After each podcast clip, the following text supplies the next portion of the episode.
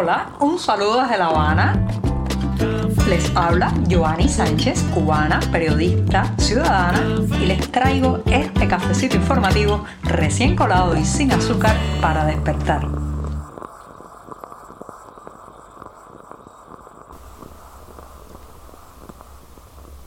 Viernes, viernes, viernes. Se nos acaba la semana informativa en este programa. No volveré ya hasta el próximo lunes. Viene por delante la pausa de sábado y domingo. Y hoy voy a hacer un resumen también de muchos temas que han aparecido a lo largo de la semana y que he comentado aquí en este programa, pero que hoy, hoy voy a detenerme un poco más en ellos. Así que este 11 de febrero viene cargadito de noticias. Cargadito también está el café, así que me lo voy a servir para que se vaya refrescando. Lo pongo en la taza y mientras eh, se enfría un poco, voy a comentarles los temas principales de hoy. En un primer momento voy a hablar de privacidad. Fíjense qué palabra tan grande para la realidad cubana. Privacidad, el espacio que el castrismo desmanteló. En un segundo momento, las tiendas en moneda libremente convertible son una tabla de salvación. Así ha dicho el impresentable ministro de Economía cubano que se sigue hundiendo en la impopularidad.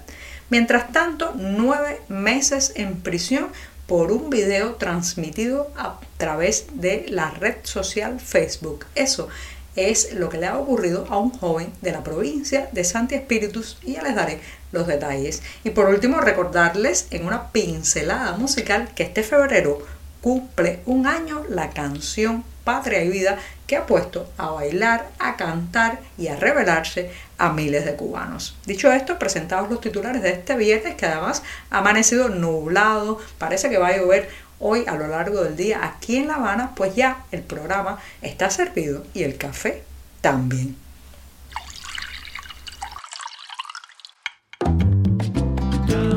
Si eres de los que te gusta estar bien informado, síguenos en 14ymedio.com. También estamos en Facebook, Twitter, Instagram y en tu WhatsApp con este cafecito informativo.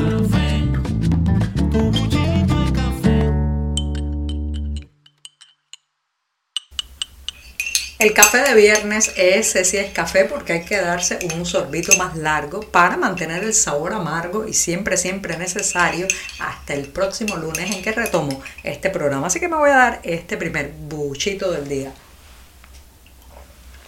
Después de este sorbito, me voy con una cuestión que he titulado alrededor de la privacidad. Esa palabra, esa palabra que prácticamente se ha estirpado del vocabulario cubano en las últimas décadas y que el oficialismo ha satanizado porque el para el discurso oficial la privacidad, la intimidad, el individual de cada uno significa simplemente perder el control sobre el individuo, no poder acceder a esos detalles que tanto necesita el poder cubano saber, conocer y hurgar en ellos para controlarnos, manipularnos y sobre todo pues tener a mano digamos, el historial de cada uno a la hora de que la policía política haga su trabajo. Bueno, pues resulta que lamentablemente eh, con los años pues hemos perdido el respeto a la privacidad ajena, hemos dejado de eh, ponernos un límite a la hora de husmear y de acercarnos a ese espacio individual que debe tener cada persona y bueno, pues a esto han contribuido no solamente el sistema educativo que irrumpe en la privacidad del ciudadano y del estudiante, en este caso, todo el tiempo y hace ver eso como algo sucio, algo maligno, algo que no puede estar allí.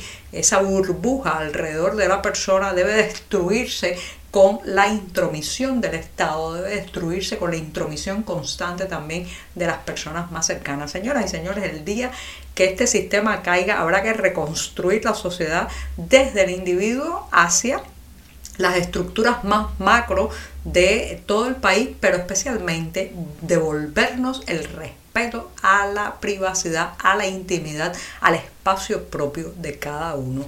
Allí, allí donde nos sentimos más cómodos, donde somos nosotros mismos, donde tenemos el derecho a mostrarnos tal cual somos, allí no debería llegar ni la propaganda, ni la vigilancia, ni el Estado con sus decisiones. Entonces, ¿qué es lo que ha pasado? Se ha ido desmontando la individualidad y haciendo del individuo un bloque, una especie de eh, bien común donde todo el mundo tiene derecho a opinar y a meter sus narices. Eso eh, a mi juicio, es uno de los grandes daños que está dejando este sistema en la mentalidad, o que ha dejado este sistema en la mentalidad los cubanos. Lo vemos cuando salimos fuera de la isla o interactuamos con personas de otra cultura, cómo eh, nos sobrepasamos constantemente porque no estamos acostumbrados, no se nos ha enseñado al respeto al otro, a, eh, a los centímetros alrededor de la persona y, del cuerpo del otro, pero también a no meternos en cosas que solo competen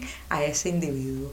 Eh, lamentablemente este es un sistema que se basa justamente en romper los diques del ser, eh, del yo, del ego y también de la individualidad y la privacidad. Así que a empezar a reconstruir todo eso, que será muy difícil, pero sobre todo desde que uno es más pequeño hay que empezar a rendirle culto a la privacidad. Falta que nos hace en un país lleno de chismosos, de gente que vive pendiente de la vida de los demás, de cederistas, o sea, miembros del Comité de Defensa de la Revolución que hurgan y miran y, e informan sobre cada detalle de la privacidad ajena.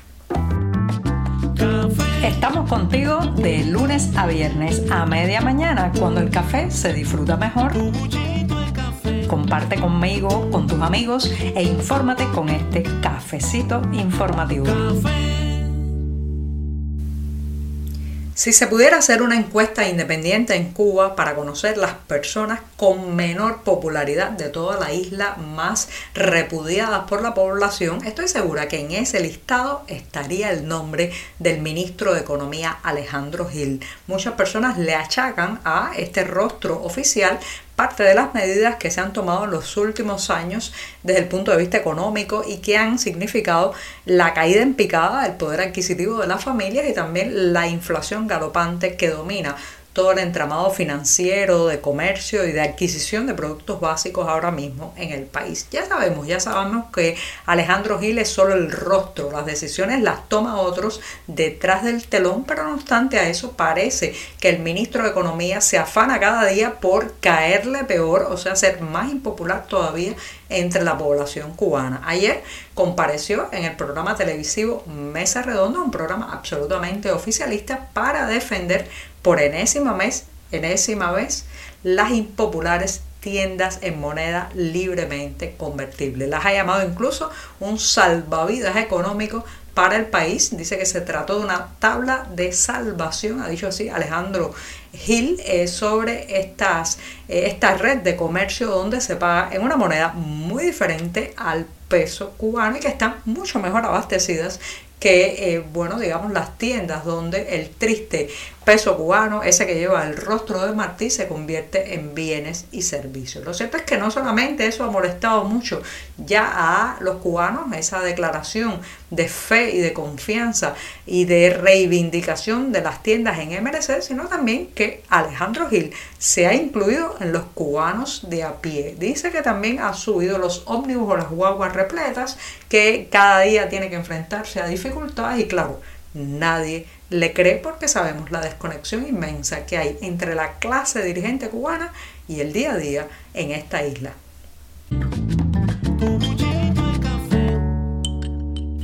Imagínese por un momento que usted se coloca frente a una cámara y ejerce su derecho eh, cívico a la protesta. Sí, cataloga al régimen imperante como una dictadura y además convoca a sus conciudadanos a que protesten en las calles tal y como estaba ocurriendo en otras zonas del país. Y después, después tiene que estar nueve meses en prisión por ese acto absolutamente virtual a través de las redes sociales. Bueno, pues eso le ha ocurrido a Alexander Fábregas Milanés, un ciudadano de 32 años de la ciudad de Santi Espíritu que lleva purgando ya varios meses de cárcel. Su condena de nueve meses en prisión se cumple el próximo mes de abril por simplemente el 11 de julio pasado, mientras las protestas populares sacudían a la isla en varios puntos, en al menos 40 puntos se han reportado hasta ahora, bueno, pues él decidió hacer esta transmisión a través de Facebook y eso le ha costado, señoras y señores, una condena en la cárcel, en muy malas condiciones. Además, porque está pasando eh, situaciones muy precarias con la alimentación, las amenazas, su propia familia, su propia madre, que dio un testimonio muy bueno, muy completo al diario 14 y medio, ha denunciado que la policía política incluso la ha amenazado con perder su trabajo si sigue apoyando a su hijo que solo hizo una transmisión a través de Facebook, reitero, y eso le ha costado ir tras las rejas en este país. Y me despido de este programa hasta el próximo lunes recordándoles que estamos prácticamente a punto de soplar la primera velita, ¿sí? el primer cumpleaños de la canción Patria y Vida. En febrero de 2021 se lanzó este tema, ha llovido mucho desde entonces, realmente no ha llovido mucho porque estamos en una sequía nacional, pero es una manera de decir que han pasado muchas cosas, muchos incidentes en Cuba, estuvieron las protestas del 11 de julio, también ha crecido la indignación popular y todo eso, acompañado de lo que se ha convertido en el himno del cambio, de la rebeldía, de las ansias de transformación de esta sociedad. Sí, la banda musical de lo que podemos llamar las protestas populares en Cuba. Esa es Patria y Vida y está cumpliendo en este mes de febrero un añito de haberse lanzado. Por hoy es todo. Te espero el lunes a la misma hora. Síguenos en 14medio.com. También estamos en Facebook, Twitter, Instagram y en tu WhatsApp. No olvides, claro está, compartir nuestro cafecito informativo con tus amigos. Muchas gracias.